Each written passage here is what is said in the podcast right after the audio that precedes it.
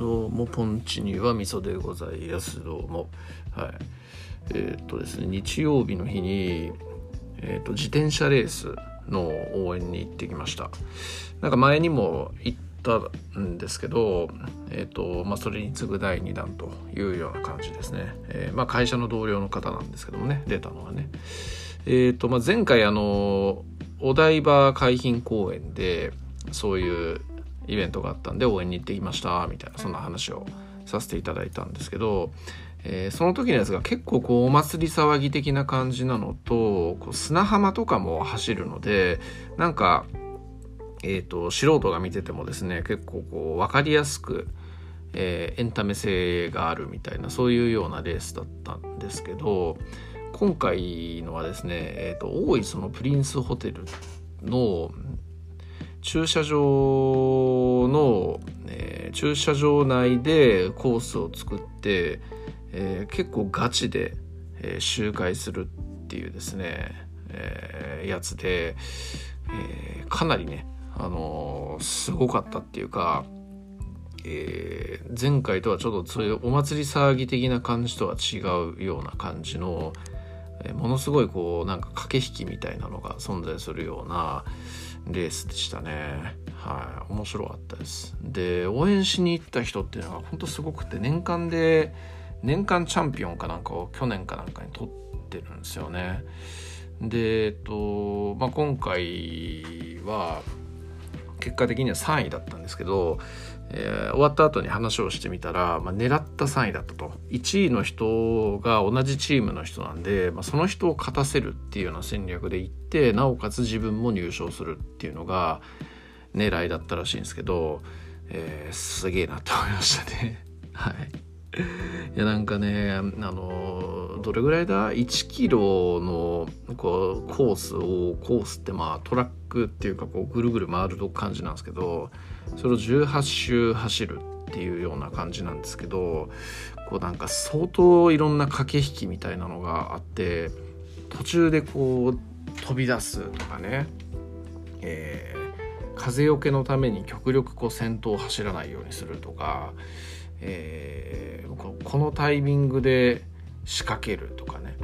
えー、もしくはこう後続の人たちが出られないように蓋をするとかね。なんかもうね、えー、本当に、えー、見えないところでのすごいこう駆け引きとか戦略みたいのがあるらしくてですね。でもなんとなく見ててそういう雰囲気も感じるんですよ。なんか一種異様な感じみたいなそういうようなところを個人的には感じてですね。いやなんかやっぱね何でもスポーツとかそういうのっていうのは奥が深いなっていうふうに思いましたね。いや何事もそうですね、うん、特にこうやっぱ単純に単純に走って1位を取るっていうね。単純だからこそ奥が深いみたいなそういうようなところがあるんだろうなっていうふうに思いますね。料理とかでもいい主張ですよね、えー、単純な料理ほど難しいみたいなね、えー、ペペロンチーノとかね、えー、難しいとかって言いますわな。なんかそういうような感じを受けたというようなところですね。えー、でまあ日曜日ねすっげえこう途中で大雨が降り出してでしかも海沿いなんでものすごいこう風なんですよね。でもその中でも物音もせずに皆さん走ってらっしゃってですね。いやもうなんかほんとタフネスかつ精神力もすげえなっていうようなそんな感を受けましたね、はい、まあなんか普通にねえー、そういう付き合いで行ったような感じからだったんですけども普通に面白かったなっていう。そんな印象です。はい。えー、まああの前日からね酒をの酒を飲むために仲間たちと東横インに泊まって深夜2時まで飲んでその後応援に行くみたいなそんな感じのことをやってまして、えー、まああのよく飲んででかつ朝はえっ、ー、と今ウォーキングイベントやってるんで、えー、1 0キロ歩くっていうね そんなようなことをやりましてなかなかにね、えー、ハードな土日だったなというようなそんなところでございますね。はい、まあでも面白かったですね。飲み会とかじっくりね帰りとかを気にせずにじっくり腰を据えて飲むみたいなのっていうのはやっぱり気楽だしねいいっすよねという感じで思いましたね。はい、まあでもなんか女性が多い中での飲み会だったんでちょっと緊張しちゃいましたね。はい まあなんつってなんですけど。はい、でえっとまあそんな土日で、えー、まあ、疲弊するのが目に見えていたので金曜日はもうあらかじめ有給を取って休むっていうような感じのことをやりましてえー、先週の金曜日にね、えー、超大作「ゼルダの伝説」の新作が出まして、えー、それをね昨日は一日やってるというような感じでしたね。はい、ゼルダの伝説ねあのブレス・オブ・ザ・ワイルドっていう作品がありましてそれがもうなんか凄まじく評判いいし、まあ、僕もやったんですけどすごいゲームだなっていうね、えー、ものだったわけですよ。でなんかテレビかなんかのゲーム大賞かなんの番組みたいなのでも1位取ってですね、えー、まあ、超名作と発売以来言われ続けているやつの続編というようなところでやっているわけなんですけど、まあ、前回とね全く UI ユーザーインターフェース等々は一緒なんで、まあ、そんなにこう新鮮味みたいなのはないんですけど、えー、ない反面ねやっぱりすげえゲームだなっていうようなねそういうところを受けてですね、えー、絶賛プレイ中ですという感じですね。多分これもやり始める100時間とか200時間とかやれちゃうゲームだなっていうところなんでね。いやなんか、えー、これからね相当のめり込んでいくんだろうなと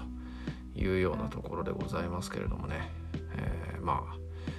ああの中学生じゃあるまいしね、えそんなのめり込んでねそこだけに時間使うみたいなことがねないようなにしたいなというふうに思ってますと。いう感じです。はい、いや中学生でもないのにってなんかまだ差別的な発言ですよね。自分の中学生の頃じゃあるまいしというような言い方が適切かなというような気がします。はい、えー、まあそんなこんななんでございますけれどもなんかね話が飛び飛びになってるんですが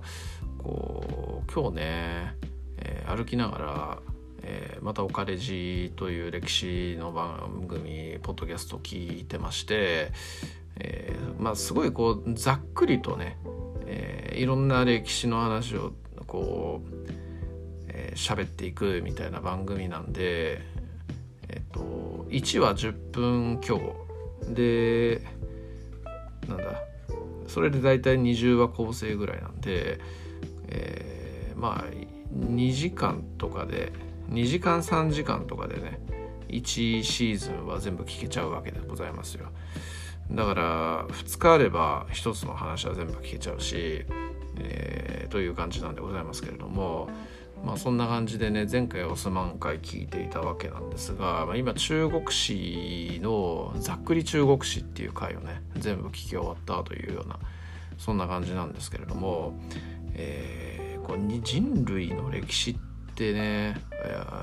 人類の歴史っていうか人間ってなんかどういうモチベーションであの働くというか権力に執着するんだろうなみたいなねそういうようなことをふと思うわけでございますよ。えー、なんかまあね昔の人、えー、いわゆる貴族性とかねそういうような、えー、自分の子孫に対してそういう、えー、地位とか権力とかがね問題なく継承されるような時代だったら、えー、自分が一生懸命働いて子孫たちのためにみたいなんとかね、えーまあ、もしくはこう家のためにってやつですよね、えー、貴族とかはねその自分の家に誇りを持っていて家のために働く、えー、というようなモチベーションのもとで、えーいろんなね戦争やったりとか政治やったりとか権力闘争したりみたいなのをしていくっていうのはまあ分かると。想像しやすいなっていう感じと思うんですけれども近現代の人たちで、えー、中国史聞いててもそうなんですけどあの別に毛沢東はすごいこうまがまがしい権力闘争を繰り広げて人類史上でも類を見ない多分ギネス記録1位にギネス記録であったとしたら1位に乗るぐらい人を殺した人間なんですけどでも毛沢東は自分の子供にその地位を譲ったりはしてないわけなんですよね。でその後に出てきたね、え、鄧小平とかねそういうような人たちだって自分が死んだ時に自分の子供に後を継がせるみたいなことはないわけでございますよ。でまあ鄧小平なんて90歳超える時まで権力を握り続けてね、えー、政治を行っていたみたいな感じなわけなんですけれどもこうどういうモチベーションなんだろうなってね思うんですよね。まあ、あと安倍元首相とかね、まあ、ちょっとスケール感がだいぶ下がりますけど、まあ、安倍元首相だってね子供がいないわけですよね。子供がいないわけですけれどもこうもう全国民からね結構一時期批判されたりだとか、うんと、全国民はないにしろまあね多くの国民から批判されたりだとか結構こう安倍ちゃん嫌いな人とかっていっぱいいたような感じがするわけでそういう人たちの声とか活動とかものともせずにね、えー、政治しまくっていたわけでね。で、まあ、最後非業の死を遂げたわけなんですけれどもこうなな何をモチベーションに本当やってんだろうなっていうね別に安倍家のため、えー、毛沢東の儲けのため鄧小平の統家のためにやってるわけではないわけでございますよ。えー、だけども、えー、一生懸命やると。なんかねまあ、愛国心っていうところ以上のものにやっぱり帰結することができないなっていうふうに思ってですね、えー、まあヒトラー古典ラジオのヒトラー界とかでもねヒトラーはすごい愛国心が強くって働き者だったっていう話なんですけれどもこうなんかねこう近現代に名を残すような人って、えー、やっぱ利己的な人ってっていうのは名を残しづらいのかなみたいなね逆にね、うん、やっぱちょっとそういうこう凡人が考える平穏とか、ね、そういうようなものから、えー、抜きんでた人間が、まあ、国のためとかね組織のためとかね、まあ、もしくはもう単純に自分がその仕事が楽しくて楽しくてしょうがない。権力を握ってやれることが好きで好きでしょうがないから人にそれを死ぬまで渡したくないみたいなね。そういうような感じのモチベーションでやんのかなみたいなね。うん。まあ安倍ちゃんはあと違いま安倍ちゃんは違いますけども、まあ、中国の場合はあとあれだな。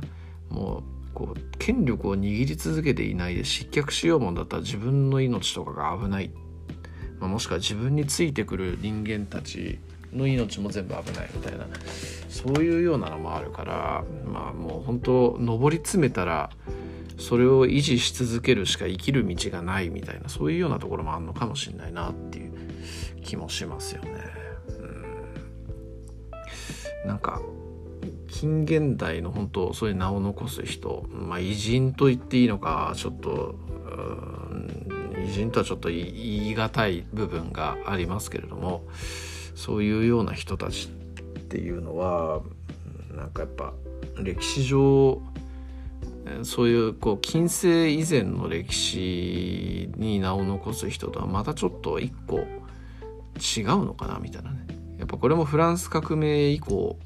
えー、偉人の在り方みたいなのも変わってんのかなみたいなね。ちょそんなような感じを受ける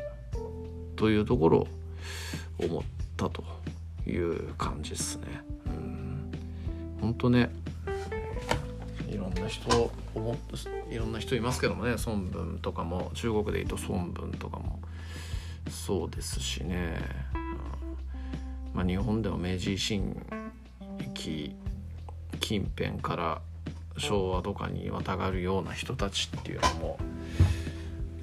別に私利私欲のためにね一生懸命働いてるわけではないですからね。まあ、現代だ現代においてだってそういう人の方がやっぱ多いんじゃないかなってへたまになんか汚職みたいな感じで批判されますけれどもそれも結局ね政治する上で必要だから実際はやってるっていうところをまあバレちゃったからねみんなそういうの無視して批判しまくってるからそれもぼやけてますけど結局そういうところだと思うんですよね。うん、ねなんかあり方が変わってきてんなというような感じのことをちょっと思ったりしましたというようなところですかね。はいまあそんな取り留めもない3つの話をしましたが以上です。ありがとうございました。